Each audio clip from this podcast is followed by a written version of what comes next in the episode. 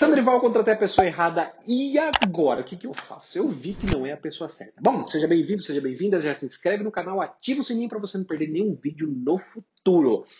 Se você está nessa situação, meu amigo e amiga, realmente você tem um probleminha, mas é possível resolver. Primeiro ponto que você precisa fazer: você não pode deixar pontas soltas no, no atendimento à legislação trabalhista. Se você cometeu o equívoco de contratar uma pessoa que você se deu conta que essa pessoa não é a pessoa certa para trabalhar na sua empresa, pague todos os direitos dessa pessoa sem faltar nada. Procure um contador, um advogado. Estou dizendo que você tem que sair registrando a pessoa agora, mas às vezes o legal agora seria você fazer um belo de um acordo e esteja disposto e disposta a perder dinheiro. Você fala, mas eu não queria perder o dinheiro. Calma, calma, calma. Pode ser que você não perca, mas você tem que estar preparado ou preparada para isso. Porque é o seguinte, é muito chato, mas é muito chato quando você vê uma situação que você errou e que vai te custar dinheiro, ou que você errou, né? Quando você comete um erro, já fica, nossa, eu não acredito que eu fiz isso. Mas você já fez. Agora você precisa só tentar corrigir isso, né? Você precisa corrigir isso. E ter o prejuízo pode ser que seja até bom para o seu caso, para você não cometer de novo esse erro. Se doer no seu bolso, é bem provável que você não vá cometer novamente o mesmo erro. Então, não deixe pontas soltas. Procure profissionais para isso. Advogado de confiança, contador. Se você tem uma empresa tem um contador, procure o seu contador e explica a situação. Fala, eu preciso demitir essa pessoa, mas eu não posso deixar ponta solta nenhuma para essa pessoa me processar depois.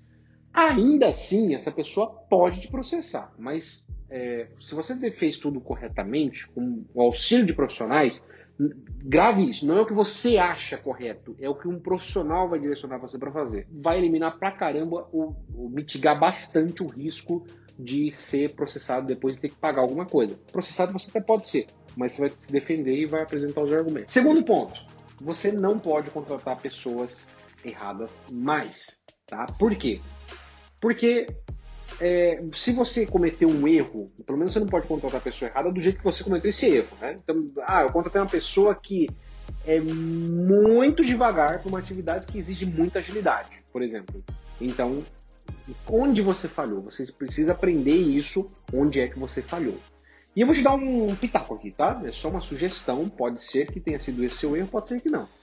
Em geral, quando acontece a falha, acontece porque, um, você se empolgou demais com uma pessoa, com uma frase, duas frases que a pessoa falou ali, e falou, é a pessoa certa. E você se equivocou bonito. Não é a pessoa certa, a pessoa só te vendeu umas duas, três frases de efeito ali e você caiu nessa bobagem. Cuidado, você não pode ser tão negligente assim, você não pode ser tão simples a ponto de cair numa conversa dessa de entrevista. Segundo, é bem possível que você não tenha nem ligado para um, um, ex-superior daquela pessoa, uma pessoa que já trabalhou, não tenha dado uma olhada nas redes sociais, né, o famoso stalkear das redes sociais, dá uma olhada onde é essa pessoa trabalhou, ver se você não conhece alguém lá que possa te referenciar. Né? Então você não buscou referências. Isso é muito importante se você não tem certeza se essa pessoa é boa ou ruim. Terceiro, pode ser que você tomou essas precauções, mas mesmo assim, essa pessoa era falsa, era uma pessoa que é enganosa mesmo, é maldosa.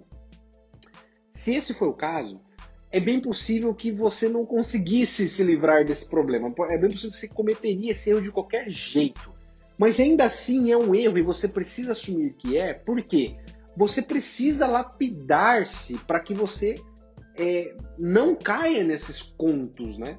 Você consiga identificar comportamentos. E aí isso me leva ao quarto ponto é bem possível que você tenha contratado essa pessoa por critérios muito subjetivos, como por exemplo, ah, ele escreve bem, olha aqui essa mensagem que ele mandou bem escritinha, olha esse currículo como é bonito, apresentável. Puxa, quem me indicou isso aí foi o sobrinho da cunhada do meu irmão, cara. A chance de você ter é, êxito selecionando desse jeito é quase nula. Por quê? Você está contratando molhando o dedo, apontando para o vento e vendo para onde vai, né? Você não pode fazer isso com a sua empresa. Como você deve contratar, e é isso, eu vou caminhando para o desfecho, te dando uma dica prática de como você pode é, selecionar alguém. Veja as competências dessa pessoa, as habilidades dessa pessoa comportamentais. Submeta a pessoa no, durante o teste, fuça no Google que você vai achar inúmeros testes. Contrate um profissional se você precisar, uma agência de RH, mas você pode executar testes que submeta a pessoa, por exemplo, a um certo estresse durante a entrevista. E quando eu digo estresse, não é assim colocar a pessoa numa situação vexatória, não, tá? Não é isso. Mas como você faz uma pergunta, coloca um tempo, isso é uma coisa que acontece muito. Você dá uma tarefa para a pessoa durante uma dinâmica, durante uma entrevista, e você dá um tempo para fazer. Você acabou de criar, mesmo que sublim, subliminarmente, né, mesmo que subjetivamente, você colocou na cabeça daquela pessoa uma situação de estresse. Como ela reage a isso?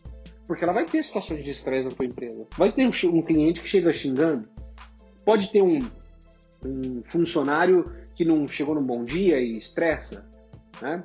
E a pessoa está do lado, e aí, como é que ela reage? Eu vou te contar aqui um episódio que aconteceu uma vez, que uma funcionária, é, eu tive que chamar a atenção de uma funcionária, há muito tempo isso, mas eu precisei chamar a atenção de uma funcionária por um erro que ela havia cometido.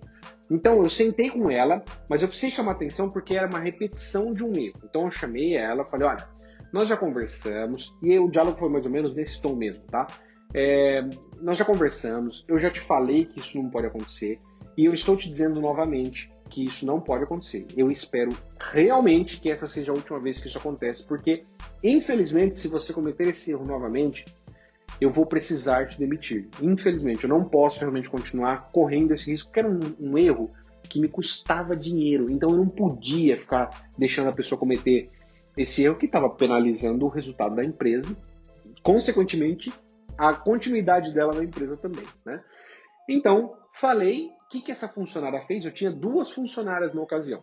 Essa funcionária saiu, né, não encontrou com, com a pessoa ali na mesma hora, é, a pessoa com quem ela trabalhava junto. Essa pessoa estava chegando do almoço logo depois. E aí ela veio à minha sala novamente, com a porta aberta, detalhe, mesmo não tendo ninguém naquele momento no escritório, eu tinha fechado a porta para conversar de forma muito privada com ela, para chamar atenção no privado. Mas ela veio com a porta aberta ainda e começou a meio que esbravejar comigo. Olha, eu não gostei do jeito que você chamou atenção, porque A, B e C começou a apresentar argumentos vagos. A outra pessoa ouviu, e qual é o lado da história que ela ficou? Ela ficou com o lado da história de que eu estava chamando a atenção dela injustamente. Ela não ouviu a conversa, nem era para ela ter ouvido. Ainda meio que forcei ela a fechar a porta. Falei, não, fecha a porta, vamos conversar no particular. Conversamos, mas o estrago já estava feito. Mas, e aí o ponto que eu queria chegar com você, é que aquela pessoa resolveu, depois passou um pouco tempo, ela precisou ser demitida, realmente não deu valor à, à oportunidade que tinha recebido, mas é, foi um outro caso. Aquela segunda pessoa que tinha chegado do almoço e ouvido aquela conversa mal acabada, né, sem contexto, o que, que ela fez? Ela começou a ter uma baixa produtividade logo naquele dia. E não entregou o que tinha que entregar, no outro dia também não, no terceiro também não. Chamei para conversa. Vem cá, o que está acontecendo? Me conta que eu posso te ajudar. De novo, de forma privativa. Ela falou assim: Olha, eu vi o que você fez com Fulana e eu não achei justo. Eu falei: Mas o que, que eu fiz com Fulana? Não, que você. Ela falou que você chamou a atenção dela assim, assim. Aí eu tive que dar a réplica, né? E a, e a tréplica e tudo mais, que dizendo que, olha, você não ouviu o contexto todo e você precisa ter equilíbrio de que o que acontece, se você quer tirar uma conclusão, você tem que ouvir as duas partes. Você, não, você só ouviu a parte dela, você viu que eu tive o cuidado de chamar ela aqui, porque eu não chamo a atenção de ninguém é, sem estar aqui no, no privado, né, conversando de, de, de frente com a pessoa. Então, você não ouviu o contexto todo. O que, que isso quer dizer na prática? Aquela moça ela não estava preparada psicologicamente para estar no ambiente e entender esses pormenores. É uma coisa simples. Você ouvindo no vídeo aqui, talvez você fale, nossa, não faz sentido, ele contratou uma pessoa muito ruim. Não, ela não era uma funcionária ruim.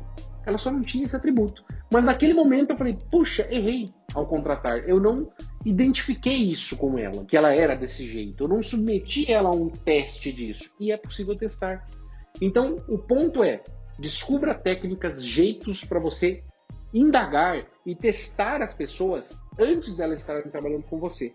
Para que você não tenha essa situação agora de ter que demitir alguém porque você chegou à conclusão depois que ela está trabalhando para você de que não é uma boa funcionária. Beleza? Espero que você tenha gostado dessa dica. Dê seu like se você gostou e comenta aqui o que você achou desse tema. Espero você nos próximos vídeos. Tchau, tchau.